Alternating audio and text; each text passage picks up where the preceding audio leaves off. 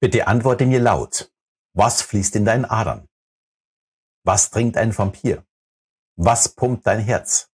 Bei welcher Farbe gehst du über die Ampel? Wer jetzt, wie aus der Pistole geschossen mit Rot geantwortet hat, der ist dem sogenannten Priming-Effekt auf den Leim gegangen. Es ist faszinierend, wie schnell sich unser Gehirn durcheinander bringen lässt, und das ist tatsächlich auch vollkommen normal.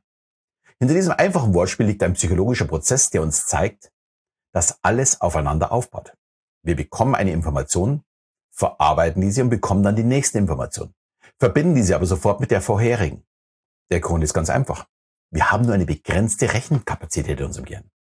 Also nehmen wir erstmal an, die Informationen gehören zusammen. Die vorangegangene Information ist also die Vorbereitung für den nächsten Schritt und das nennt man Priming, aus dem Englischen to prime, etwas vorbereiten. In der Psychologie nennt man das einen Reizreaktionsschema. Der Eingangsreiz bestimmt also, wie wir weiterdenken, also unsere Reaktion. Genau wie bei unserer letzten Folge, dem Ankern. Genau genommen ist der nächste Schritt oder Gedanke schon im Kopf, weil es zu mühsam ist, immer wieder neu, äh, von neuen Anfangen zu denken.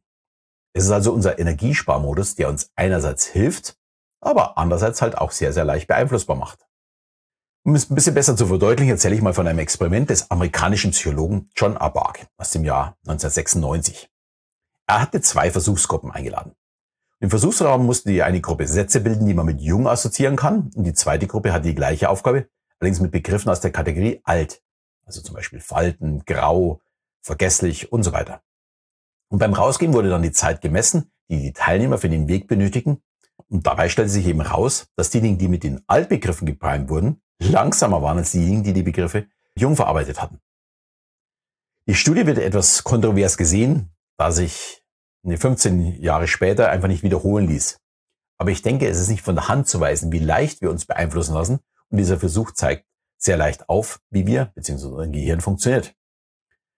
Äh, so ähnliche Beobachten machen Ed van Kippenberg und Eb Dick Hust von der Universität in äh, Amsterdam. Ich weiß jetzt nicht, ob ich die richtig ausspreche. In ihrem Priming-Experiment mit zwei Studentengruppen mussten beide Gruppen je 42 relativ schwierige Trivial Pursuit-Fragen beantworten. Beide Gruppen waren hinsichtlich Intelligenz und Vorbildung äh, nicht zu unterscheiden, es war einfach eine Zufallsauswahl.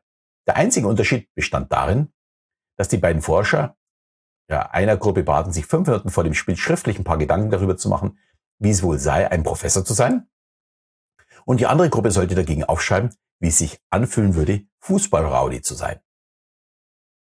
Ja, und am Ende, die Professorengruppe schnitt einfach besser ab als die Fußball-Raudi-Gruppe. Diese Studenten konnten im Schnitt 23 der Fragen richtig beantworten, die Raudis dagegen nur 18.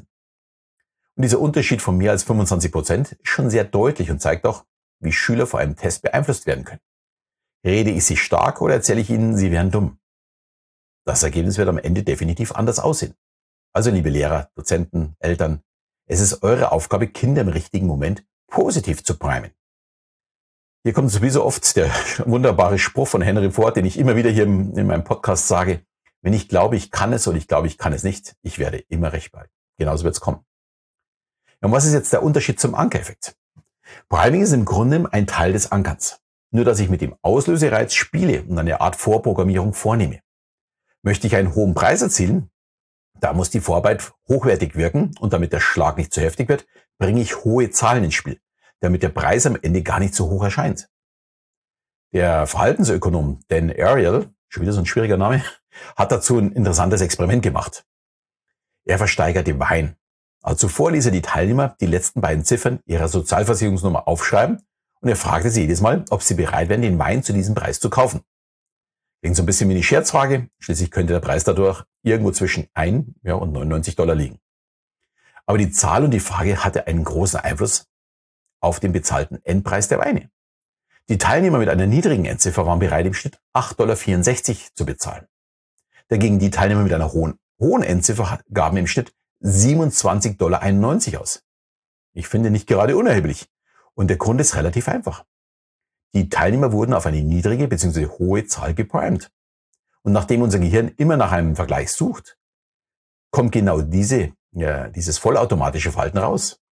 Das passiert übrigens auch Menschen, die diesen Effekt kennen, weil wir können es nicht verhindern, dass unser Unterbewusstsein einen Vergleich sucht. Was wir aber machen können, in Gedanken einen wirklichen Gegenwert zu nehmen. Also nicht die Versicherungsnummer, sondern was habe ich denn das letzte Mal für einen Wein gezahlt? Schon habe ich einen neuen Vergleichswert und falle nicht auf diesen Trick rein. Ja, ich habe schon beim letzten Mal AIDA als Beispiel fürs Ankern genutzt. Noch ein Beispiel fürs Priming. Man ist auf dem Schiff, erlebt eine tolle Reise und möchte es natürlich immer wieder erleben. Und dafür gibt es an Bord ein eigenes Reisebüro, die gleich dafür sorgen, dass dieses Priming, also äh, für die nächste Reise äh, endet, damit man auch äh, sofort zuschlägt und gibt es natürlich auch gleich einen Rabatt, paar Euro fürs Bordguthaben, also ein paar Auslösereize, damit man sich so schon mal damit beschäftigt. Und schon ist die nächste Reise safe. Also für beide Seiten, für den Reisenden und natürlich für AIDA. Und da du jetzt schon so wunderbar gebreimt bist, habe ich noch etwas für dich. Mein kostenlosen dreiteiligen Kurs Die Geheimnisse eines Mentalisten. Wenn du in deinem Leben etwas verändern möchtest und besser kommunizieren möchtest, dann melde dich an. Den Link mit allen Informationen stelle ich wie immer in die Shownotes. Und ja, vergiss mal nicht, hier auch auf Abo zu drücken, denn das ist auch ein Auslösereiz.